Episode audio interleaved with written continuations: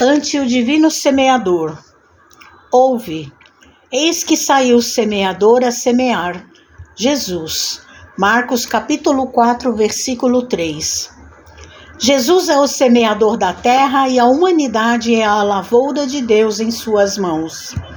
Lembremos-nos da renúncia exigida à semente chamada à produção que se destina ao celeiro, para que não venhamos a sucumbir em nossas próprias tarefas.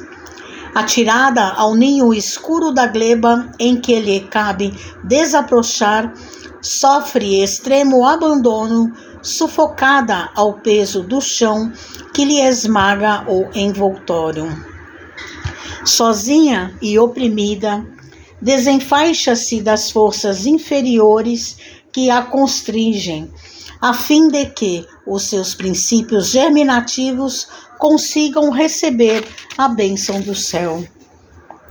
Contudo, mal se desenvolve habitualmente padece o assalto de vermes que lhe maculam o seio quando não experimenta a avalanche de lama por força dos temporais. Ainda assim obscura e modesta, a planta nascida crê instintivamente na sabedoria da natureza que lhe plasmou a existência e cresce para o brilho solar, vestindo-se de frondes tenras e florindo em melodias de perfume e beleza para frutificar mais tarde nos recursos que sustentam a vida.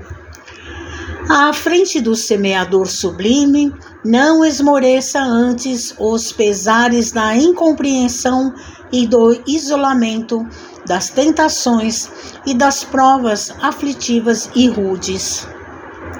Crê no poder divino que te criou para a imortalidade e no silêncio do trabalho incessante no bem a que fostes trazido, ergue-te para a luz soberana, na certeza de que, por meio da integração com o amor que nos rege os destinos, chegarás, sob a generosa proteção do celeste promicultor, à frutificação da verdadeira felicidade. Mensagem de Emmanuel no livro Ceifa de Luz, psicografia de Francisco Cândido Xavier.